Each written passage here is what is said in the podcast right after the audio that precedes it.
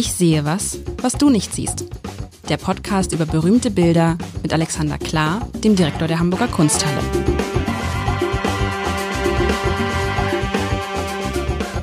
Herzlich willkommen. Ich bin ein bisschen irritiert. Mein Name ist Lars Heider und ich sitze wie wie so oft in den vergangenen Wochen und Monaten mit Alexander Klar zusammen. Diesmal tatsächlich sogar real, lieber Alexander. Wir sitzen uns gegenüber nur von Spuckschutzwänden getrennt. Umzingelt. umzingelt. Und sagen wir es, wie es ist, äh, du hast mir eine Dusche mitgebracht. Kann man das so kurz und knapp sagen? Eine sehr, sehr, sehr, sehr langsame Dusche, aber ja, und da ist dann ein kleiner Erdanteil noch, was dir auf den Kopf fällt. Aber es ist, ist also ich darf es einmal beschreiben. Ähm, oder sag erstmal was, also sag erstmal der Künstler, wie heißt der Künstler? Der, Bogomir Ecker? der hat auch einen, hat auch einen Sanitärfachhandel nebenbei, nein? Nein, definitiv nicht. Der ist ein erfolgreich arbeitender Künstler. Den Sanitärhandel hat er lange abgestoßen. Nicht mal sein Bruder hat einen wahrscheinlich. Äh, ja, äh, Jahrgang 1950 und das äh, schöne Werk ist eine Maschine, nämlich die Tropfsteinmaschine äh, mit den Jahresdaten 1996 bis, und jetzt gebe ich schon ein bisschen was weg, bis 2496 befindet sich im Sockel der Galerie Ganz der kurz. Gegenwart. Wie, wie, also 1996 hat er diese Tropfsteinmaschine, ich beschreibe sie mal kurz. Ja. Und dann kommen wir dazu, dass offensichtlich er das geschickt gemacht hat. Er hat euch verpflichtet, die bis zum Jahr 2496, da steht auch nicht fest, ob du da noch Kunsthallendirektor bist, Noch nicht? Ah, noch nicht. das Vertragsverlängerung drauf noch.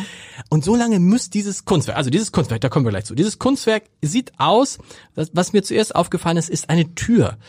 Da ist eine, eine, eine Tür im Hintergrund, die so aussieht, als würde sie zum Maschinenraum gehen. Man, davor sieht man ein Podest. Auf diesem Podest steht eine Art, ich will nicht sagen Waschbecken, da ist eine Art so Stein drin. Davor wiederum ist so eine, eine Scheibe, damit man nicht hingeht. Und oben an der Decke hängt das, was ich so als wie so eine wie, wie so ein Duschding, ne? Also so eine Apparatur.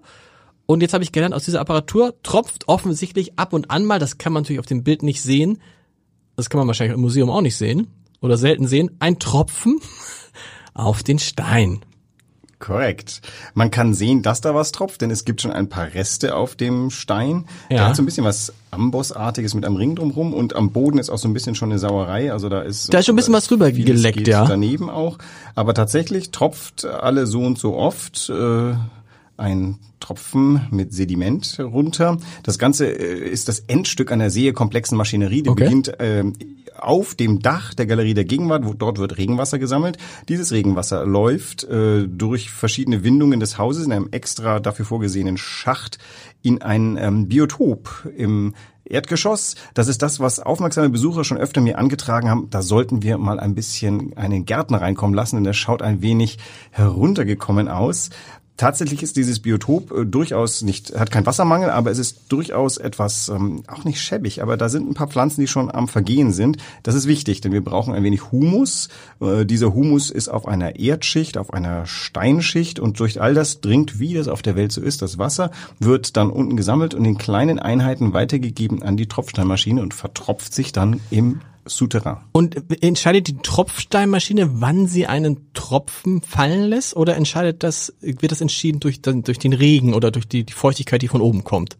Also ganz äh, genau könnte ich es jetzt nicht beantworten. Ich vermute aber logischerweise, es regnet, dann füllt sich der Tank, der gibt das weiter, der läuft durch und insofern ist der, die Zufälligkeit des gefüllten Tankes, das tropft auch nicht regelmäßig, sondern unregelmäßig, weswegen ich sehr stark die Natur dahinter vermute und keinen Timer. Nein, also es gibt keinen Timer. Es ist tatsächlich so, diese Maschine hängt sehr davon ab, wie viel Wasser durchläuft und dann gibt sie Wasser ab.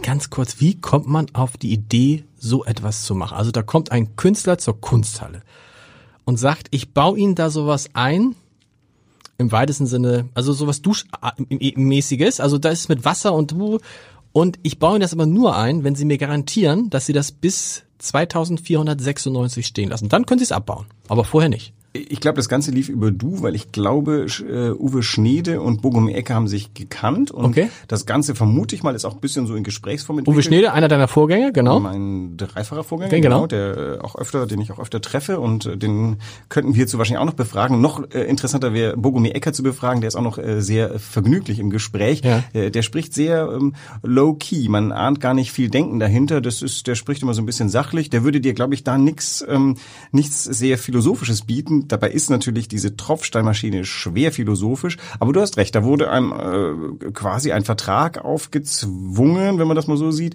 der die den Verbleib dieser ähm, dieser Maschine garantiert, äh, in Klammern damit auch noch den Verbleib der Galerie der Gegenwart, falls es irgendwelche hartnäckigen Feinde dieses Hauses geben sollte, die das planieren wollen. aber was was wäre denn, aber was nehmen wir an, irgendwie irgendein Senat in allzu ferner Zukunft käme auf die irre Idee, wir reißen das ab, weil wir brauchen da Wohnungen.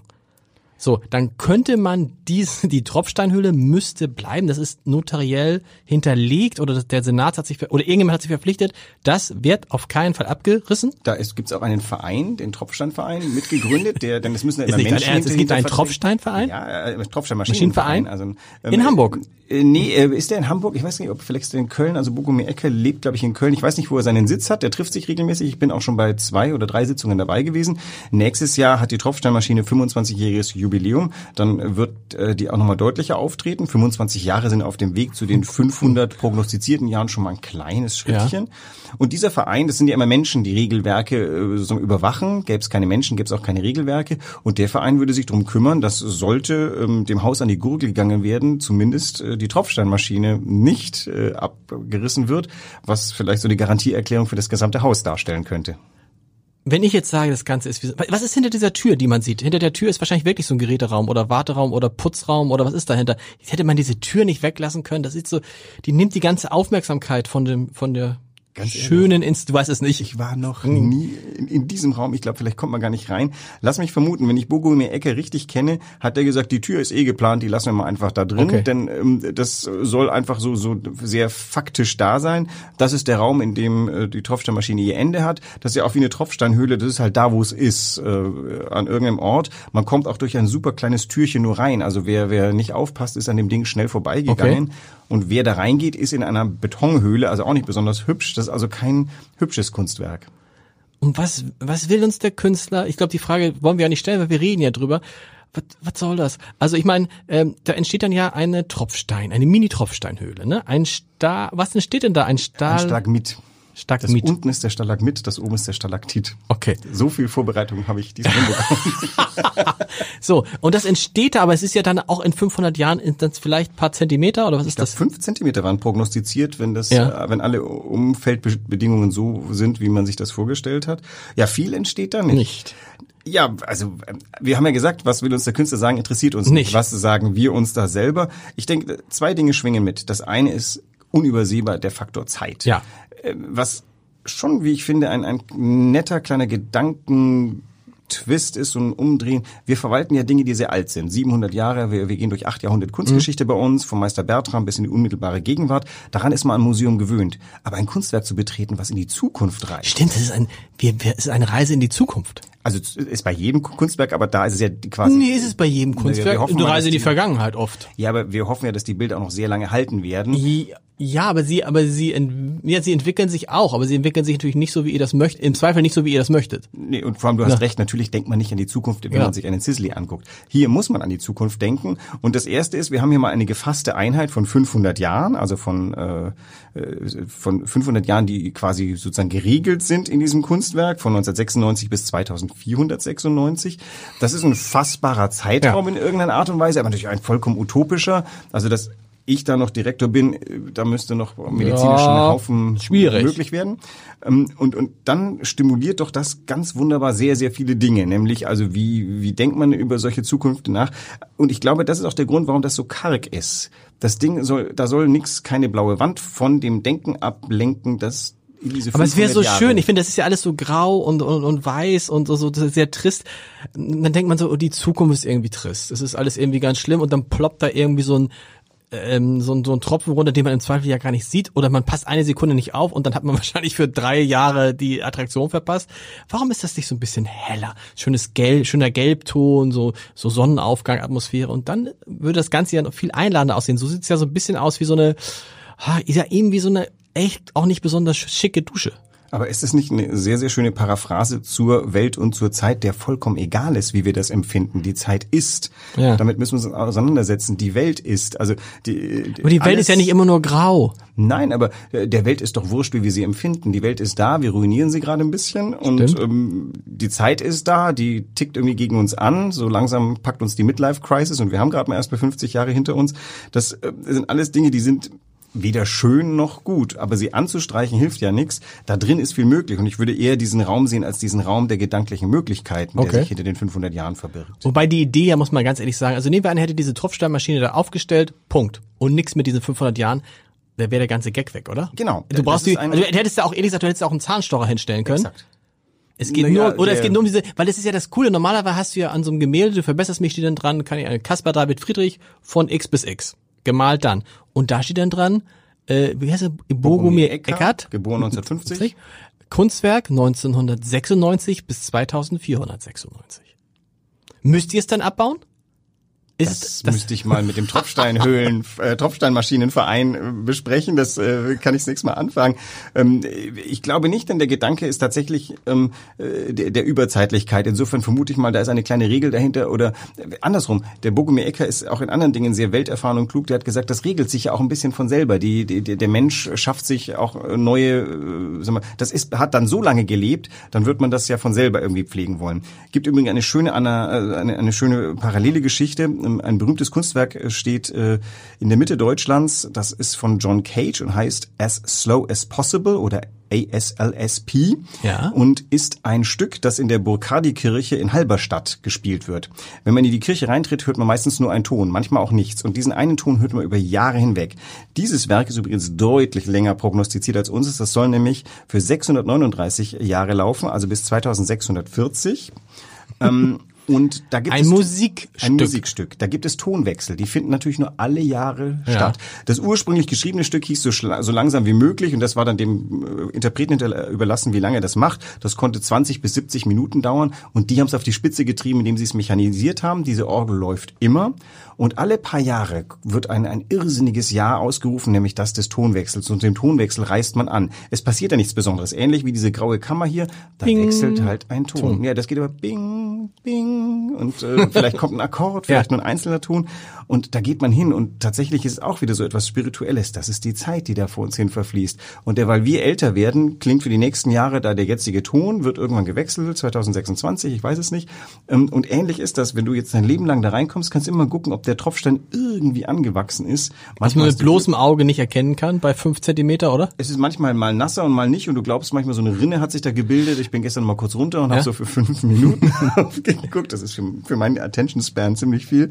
Ähm, äh, ist nichts passiert leider. Aber tatsächlich ist es so. Vielleicht setzt man sich mal da einen Tag rein und äh, am Oh, Tag wie, lang oh Gott, wie langweilig, oder? Ja, kannst über viele Sachen nachdenken. Unter anderem, Ja. wie wäre das, wenn du, äh, im, ich habe früher gerne äh, Dumas gelesen und der Graf von Monte Cristo, Ja. der da in einem Kerker sitzt. Ja. Wie schrecklich, wie viele Jahre man in einem äh, feuchten Kerker sitzen muss. Was macht man in dem feuchten Kerker? Man bereitet seine Flucht vor. Ja, das, In dem Fall, also Ja, bei, genau. bei, bei dem Graf von. Ja, oh, das ist interessant. Ich liebe auch den Grafen von Monte Cristo. Ich habe aber immer diese ganzen Filme gesehen, das Buch nie gelesen, weil das so unfassbar lang ist. Es ist bei mir zwei Bände in meiner Ausgabe. Und ist, auch, ist es auch ein bisschen langatmig, ehrlich gesagt. Aber du ist ein machst. bisschen schwülstig, aber es ist Ja. wunderbar. Und Ja. also ich warte auf den Moment, wo ich meinem älteren Sohn das vielleicht so als äh, Vorleselektüre anbieten kann. Ich habe es in fantastischer Erinnerung, weil diese, diese, diese Frage der Gerechtigkeit, das wirft doch jedes Kind um. Also ich weiß nicht, wann ich es gelesen habe. 14, 15, 16. Ich glaube, ich habe von Dumas ganz viele andere Sachen gelesen, bin, weil ich vielleicht auch, weil ich das zehnmal gesehen habe als Film, bin da, wie komme ich jetzt von der Tropfsteinmaschine auf Dumas? Kannst das ist ja irre. sehen. Das ist äh, die Zauber von Kunst. Diese, das, was mich, was mich interessieren würde, das Ding ist jetzt gemacht und wir sind sicher, das wird es im Jahr 2496 noch geben. Da habe ich mich gefragt, was ist eigentlich so mit anderen Kunstwerken? Geht es für die in die andere Richtung? Kannst du garantieren, dass der Wanderer, jetzt kommen wir immer auf den Wanderer, oder das Kornfeld von Sisley, ist das in 500 Jahren noch da?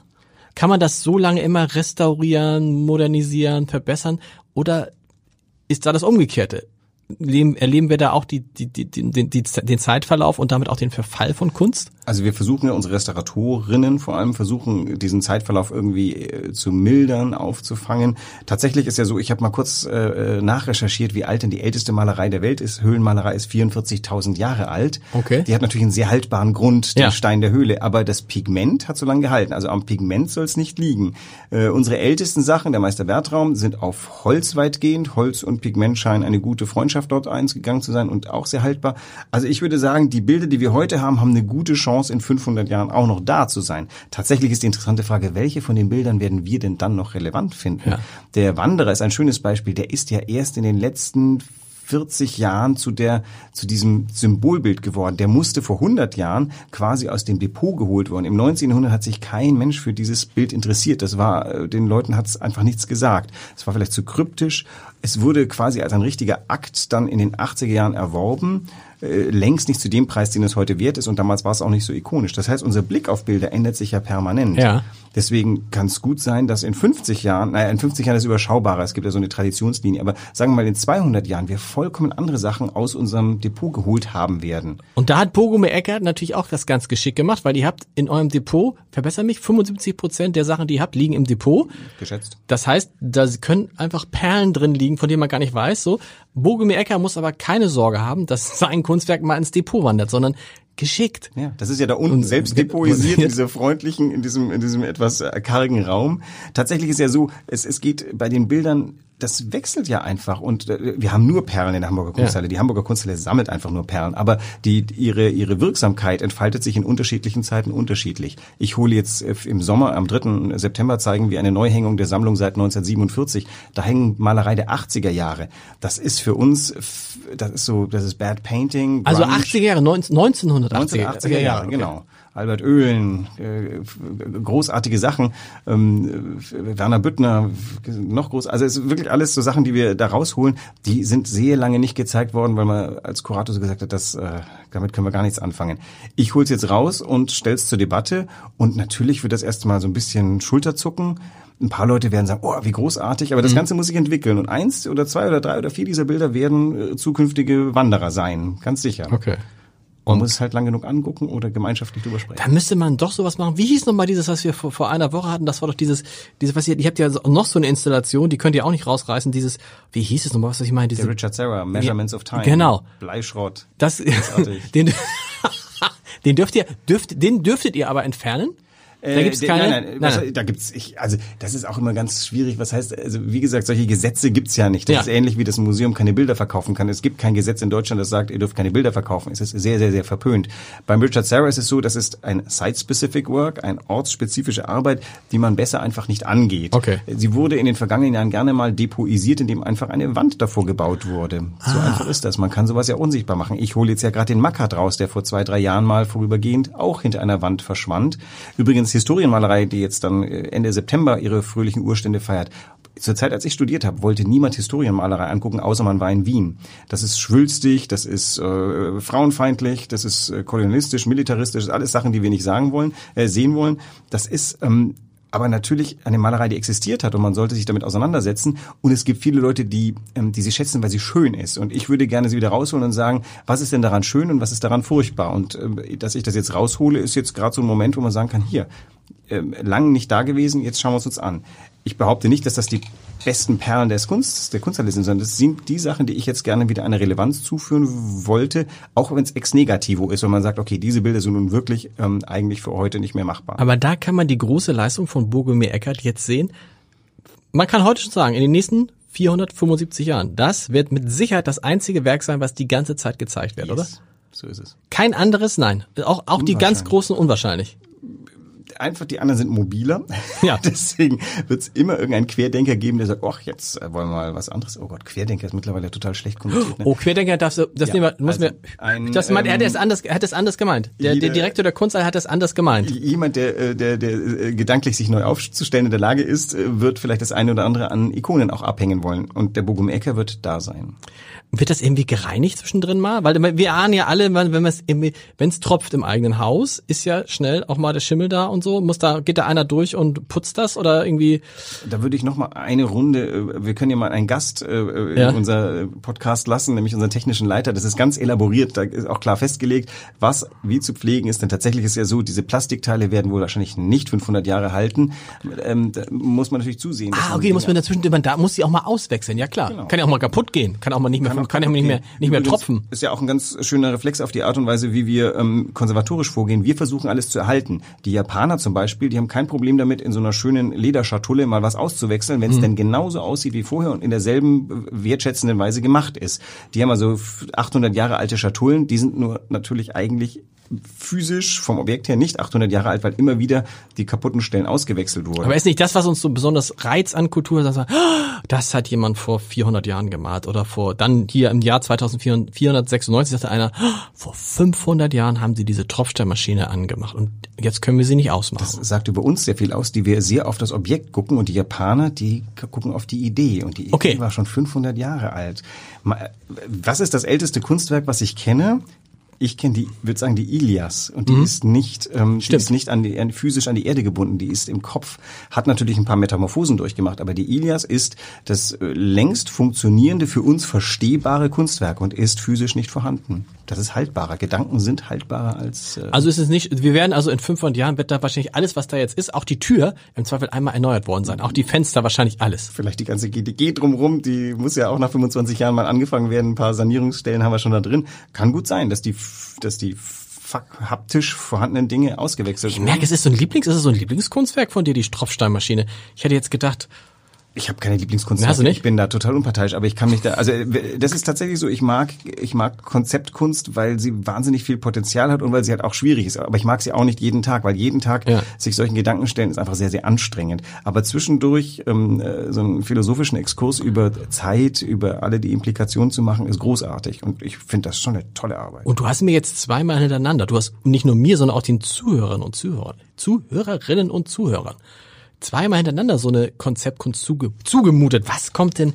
Kommt nächste Woche wieder ein Bild, ein Bild, ein, ein Gemälde, ein irgendwas, was modernes, was, was, worauf können wir uns freuen? Wir machen ein Bild. Wir einfach äh, ein, Bild, an Bild? dem wir mal uns ähnlich abarbeiten können wie an einem Konzeptkunstwerk. Äh, in welche Richtung geht es dann bei diesem Bild? Es wird äh, modern im Sinne von, äh, wir werden äh, uns der neueren deutschen Geschichte mal zuwenden. Wa- Was heißt denn für dich neuere deutsche Geschichte? Das ist, geht dann nach, nach dem Zweiten Weltkrieg los oder? Vielleicht mit meiner Geburt 1968, weiß nicht, kann ein bisschen früher sein. Neuere deutsche Geschichte. Das, äh, warum sollten wir mal einen Krieg als Maßstab nehmen? Fangen wir doch an im Jahr 1900. Äh, wann ist die Währung äh, Reform gewesen? 47? Welche? Welche? Unsere, unsere, ja, ja, ja, ja, 48, 48, Die war, glaub ich, 47, für unsere 48. Großeltern wichtiger als das Kriegsende. Insofern, äh, ja, sagen wir ab 1950 Das hat- ist für mich neuere deutsche Ich habe Geschichte. das neulich, ich habe neulich in irgendeinem Zusammenhang gesagt, irgendwie, dann ist ja der Groschen gefallen. Und dann guckte mich äh, mein Sohn so an und sagte, was ist gefallen? Und dann dachte ich, Cent. nee, aber wow, ich meine, aber, nee, aber auch der Cent gefallen ist ja irgendwie, Der Pfennig. der, der, der, das hätte man ja auch nicht, es ging ja um diesen Groschen irgendwie, ich weiß gar nicht, wo, er hat wahrscheinlich irgendwie eine literarische äh, Herkunft, schätze ich mal. Ähm, aber dann habe ich gedacht, ja, Groschen. Und dann, wie willst du, weißt du, wie willst du es dem erklären? Groschen. Ein Groschen haben wir früher das 10-Pfennig-Stück genannt. Und dann, was? Ja, 10 Pfennig. Das wäre heute, 10 Cent wäre es ja auch nicht, sondern es wäre, also übersetzt wäre es eigentlich 5 Cent, aber gut, das 10 Cent. Und dann denkst du so, und habe ich dann irgendwie versucht, aber und woher, und dann, ich kann dir auch gar weißt du, woher der Begriff Groschen kommt? Das können wir mal irgendwie in einer der nächsten Folgen Untersuchen gehen. Und Und gehen, woher kommt der, Der Groschen? Duden hat es wahrscheinlich mittlerweile gestrichen aus seinem Vokabular. Ich habe mit Entsetzen neulich festgestellt, dass der Duden äh, hin und wieder mal aufräumt. Tausende, 3000 Wörter jetzt gestrichen hat oder so, ne? Ja, das ist natürlich entsetzlich für Leute wie mich, die ähm, hin und wieder auf Wörtersuch äh, stoßen und den Duden für Referenz halten und dann sind sie weg, die Wörter. Na, denk mal allein, denk mal allein, was jetzt im Duden an, an Wörtern in Zusammenhang mit Corona reinkommt, die es ja alle nicht müssen gegeben hat. schaffen. Ne, der muss ja irgendwie, also Robert Koch Institut. Also, äh, nächste Woche ein, ein Bild. Ich freue mich drauf. Vielen Dank. Weitere Podcasts vom Hamburger Abendblatt finden Sie auf abendblatt.de slash podcast.